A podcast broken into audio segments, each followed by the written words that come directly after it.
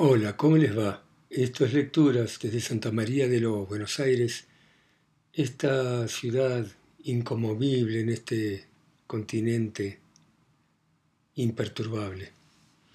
Y vamos a continuar leyendo esta novela de Hermann Hesse, Demian, la historia de este muchacho, Emil Sinclair, que conoce en la infancia a Demian, Max Demian, y que de alguna forma le abre los ojos y le muestra un espíritu crítico que él va a adoptar y sigue de esta manera. Entonces volví a oír su voz que pronunciaba claramente una palabra, Abraxas. El profesor continuó su explicación, cuyo comienzo se me había escapado. No debemos imaginarnos que las doctrinas de aquellas sectas y comunidades místicas de la antigüedad eran tan ingenuas como parecen desde el punto de vista de una interpretación racionalista. La antigüedad no conocía el concepto de la ciencia en el sentido actual. En cambio, había una actividad muy desarrollada en el campo de las verdades filosófico-místicas. En parte esto degeneraba en magia y superficialidad que seguramente condujeron más de una vez a engaños y crímenes. Pero también la magia tenía un origen noble y pensamientos profundos como las doctrinas de Abraxas, que puse antes como ejemplo. Se cita este nombre en relación con fórmulas mágicas griegas y se le considera a menudo el nombre de un hechicero, el estilo de los que hoy tienen los pueblos salvajes. Pero parece que Abraxas significa mucho más. Podemos pensar que es el nombre de un dios que tiene la función simbólica de unir lo divino y lo demoníaco. El pequeño y sabio profesor siguió hablando insistentemente y suave mientras nadie le hacía caso. Como el nombre no volvió a aparecer, mi atención volvió a concentrarse en mis propios pensamientos. Unir lo divino y lo demoníaco aún resonaba en mi mente. Aquí podía yo empalmar mis reflexiones, el tema me resultaba familiar, por las conversaciones que había tenido con Demian en el último tiempo de nuestra amistad. Demian había dicho que venerábamos a un Dios, que representaba solo una mitad del mundo arbitrariamente separada, el mundo oficial, el permitido, el mundo claro, pero que se debería llegar a poder venerar la totalidad del mundo, por lo tanto, había que tener un Dios que fuera a la vez demonio, o había que instaurar junto al culto de Dios un culto al diablo, Ahora resultaba que Abraxas era el dios que reunía en sí a Dios y al diablo. Durante un tiempo intenté con mucho empeño seguir la pista, pero no avanzaba nada.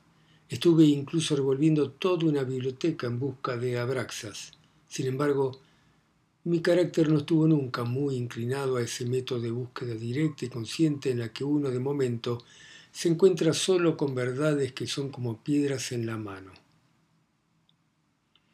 La imagen de Beatriz que tanto y tan intensamente me había ocupado se fue lentamente perdiendo, alejándose de mí, acercándose más y más al horizonte, haciéndose lejana, pálida, borrosa, ya no satisfacía mi alma. La existencia extraña que llevaba ensimismado como un sonámbulo empezó a tomar un rumbo distinto. El deseo de vivir floreció en mí, o más bien el deseo de amor, el instinto sexual, que durante un tiempo se había disuelto en la adoración de Beatriz, ese instinto reclamaba nuevas imágenes y metas. Seguía sin permitirme ninguna satisfacción y más que nunca me era imposible engañar mi deseo y esperar algo de las muchachas con las que mis amigos buscaban su felicidad.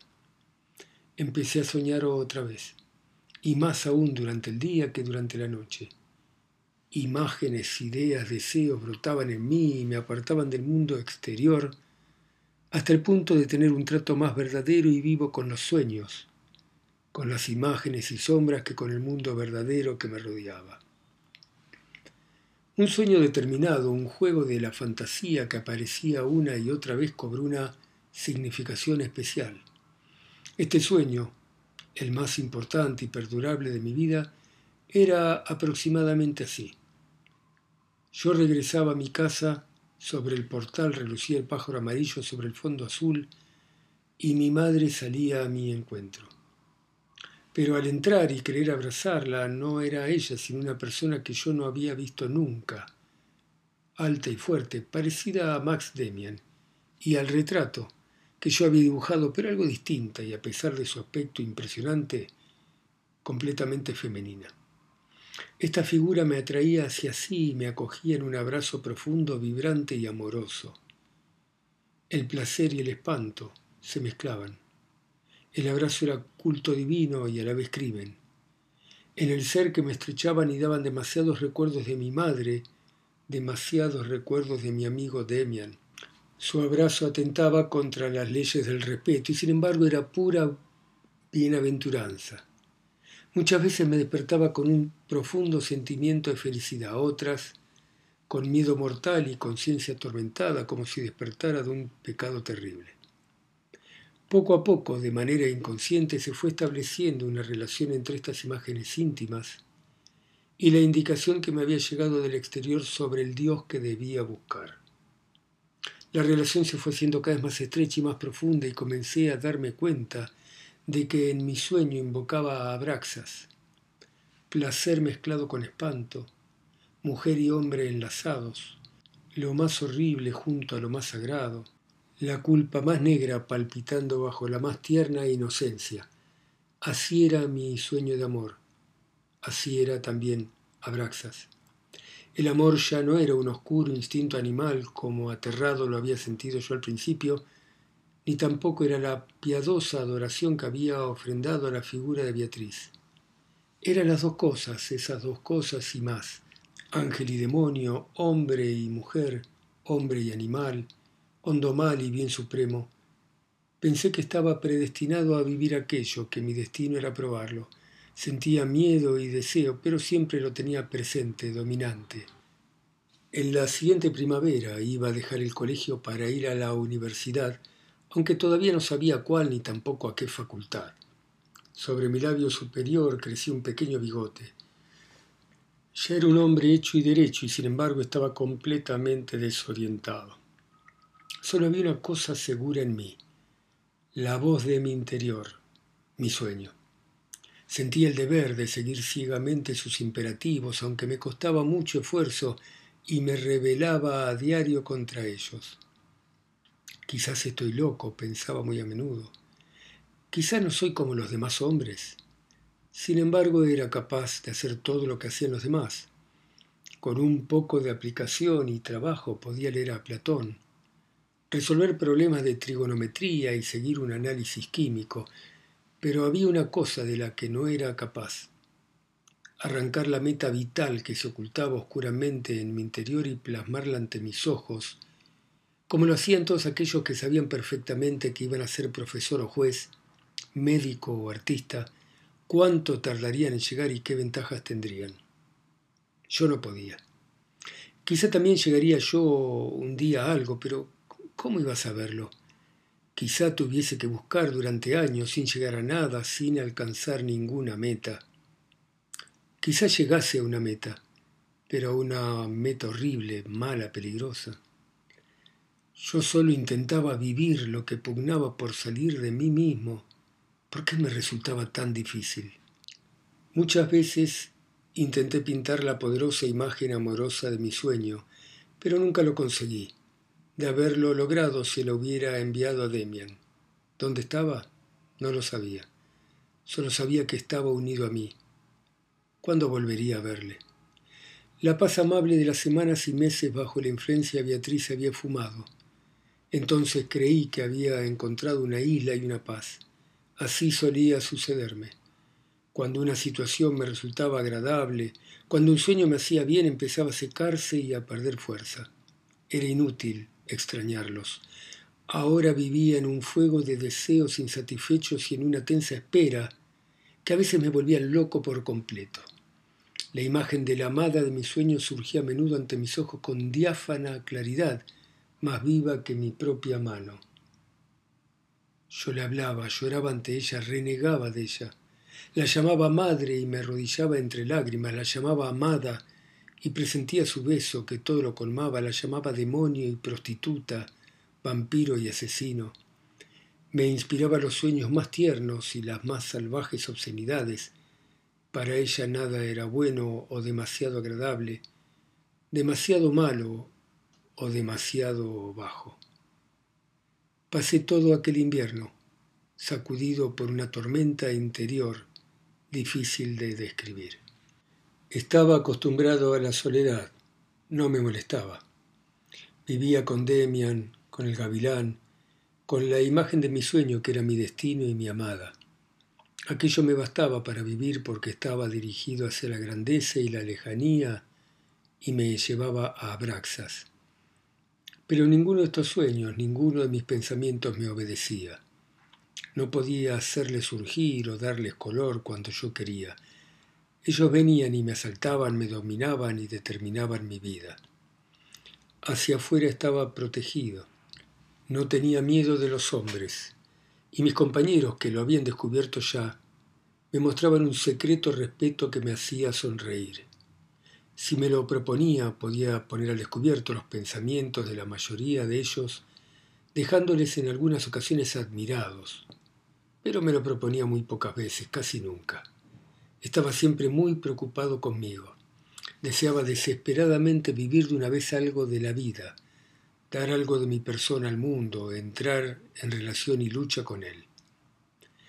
A veces cuando caminaba por las calles al anochecer y no podía regresar a casa hasta medianoche, creía que en aquellos momentos encontraría a mi amada, que aparecería tras la próxima esquina, que me llamaría desde la próxima ventana. Todo esto solía parecerme angustioso e insoportable y pensaba que algún día acabaría quitándome la vida. En aquella época encontré un extraño refugio, por casualidad, como suele decirse. Pero esas casualidades no existen. Cuando alguien necesita algo con mucha urgencia y lo encuentra, no es la casualidad la que se lo proporciona, sino el mismo, el propio deseo y la propia necesidad conducen a ello. En mis paseos por la ciudad había oído uno o dos veces música de órgano en una pequeña iglesia de las afueras, pero nunca me había detenido a escucharla. Al volver a pasar por allí me paré a oír aquella música y, y reconocí que era de Bach.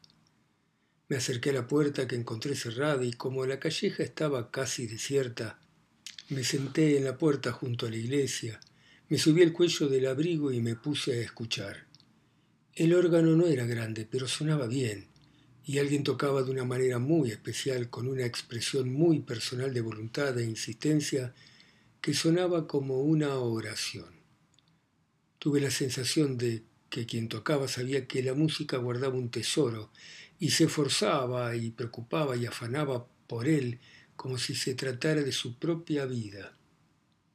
Técnicamente no entiendo mucho de música, pero desde muy niño he comprendido instintivamente esta expresión del alma y he sentido siempre la música como la cosa más natural en mí. El músico tocó después algo más moderno, podía ser de Reger. La iglesia estaba casi oscura y solo salía un suave fulgor a través de la ventana más cercana. Esperé a que la música terminara y pasé un rato arriba abajo hasta que vi salir al organista. Era un hombre aún joven, pero mayor que yo, achaparrado y fuerte. Echó a andar con pasos rápidos, enérgicos, un poco violentos, y desapareció. Desde aquel día me pasé más de un atardecer sentado delante de la iglesia o paseando de arriba a abajo. Una vez encontré la puerta abierta y estuve media hora sentado en un banco, tiritando de frío, pero muy feliz, mientras el organista tocaba arriba, alumbrado por una pálida luz de gas. En su música no solo le oía a él, me parecía que todo lo que tocaba estaba relacionado entre sí y que formaba un conjunto misterioso. Reflejaba fe, entrega y piedad, pero no la de los beatos y los curas, sino de los peregrinos y mendigos del medioevo. Piedad unida a una entrega absoluta a un sentimiento de la vida que sobrepasa todas las confesiones. Los maestros anteriores a Bach, y los antiguos italianos eran interpretados con devoción. Y todos decían lo mismo, Todos expresaban lo que el músico llevaba en el alma, nostalgia, profunda comprensión del mundo y vehemente separación de él, ardiente preocupación por la propia alma oscura, exaltación de la entrega y profunda curiosidad por lo maravilloso. Un día seguí disimuladamente al organista a la salida de la iglesia y le vi entrar en una pequeña taberna muy lejos, ya en las afueras de la ciudad. No pude resistir la tentación y entré tras él. Por primera vez lo vi claramente. Estaba sentado en un rincón del pequeño local, un sombrero negro en la cabeza y una jarra de vino delante. Su rostro era como yo me había imaginado, era feo y un poco salvaje, inquieto, intenso, voluntarioso, terco. Alrededor de la boca, sin embargo, tenía un gesto infantil, blando. La fuerza y la virilidad estaban concentradas en los ojos y en la frente.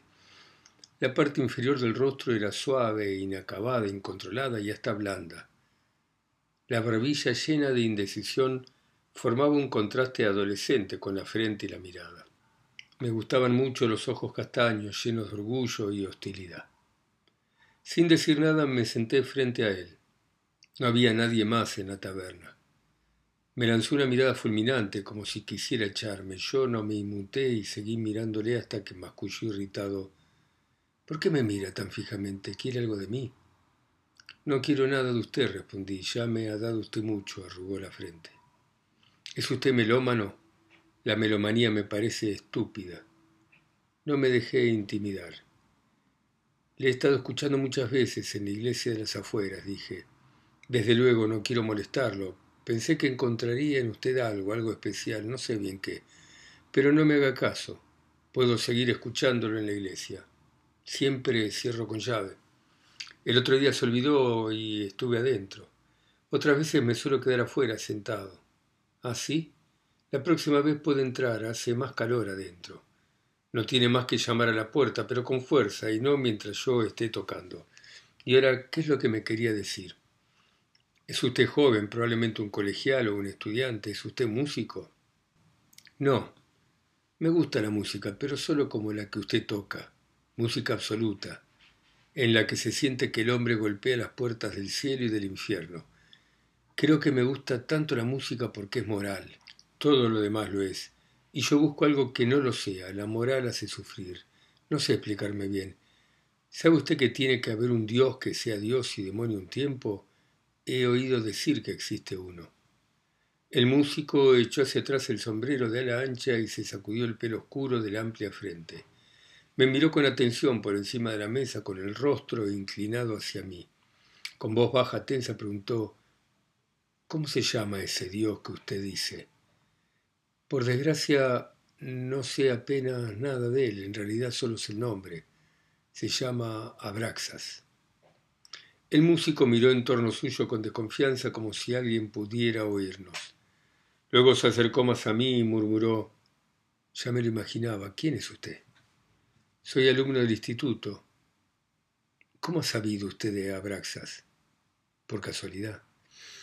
Dio tal golpazo sobre la mesa que su vaso de vino se derramó. Casualidad. No digas estupideces, muchacho. No se llega por casualidad a conocer a Abraxas para que se entere. Yo le contaré más cosas sobre él.